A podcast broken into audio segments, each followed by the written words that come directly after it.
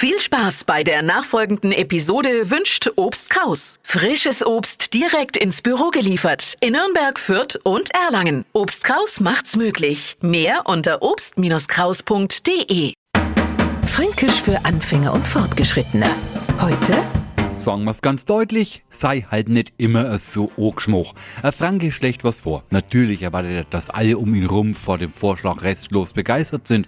B. Anna sagt, nein, was nicht, ob das jetzt so gute Idee ist, schon gilt er als Ogschmuch. Das gleiche beim Essen. Unser fränkisches Essen schmeckt einfach am jeden. Ihnen nicht. Elzerler sind halt bitte nicht so ogschmuch. Und wenn einer einmal von uns verlangt, richtig so zu backen, auf die Gefahr dass man sie die Finger dreckert macht, no backt man so. Ziert man sie wegen, weil man sie halt die Finger machen kennt, gilt man als ogschmuch. In Hochdeutschland würde man sagen, jetzt zier dich halt nicht so. Wer es über uns äh, so umständlich ausdrückt, der ist ein wenig ogschmuch.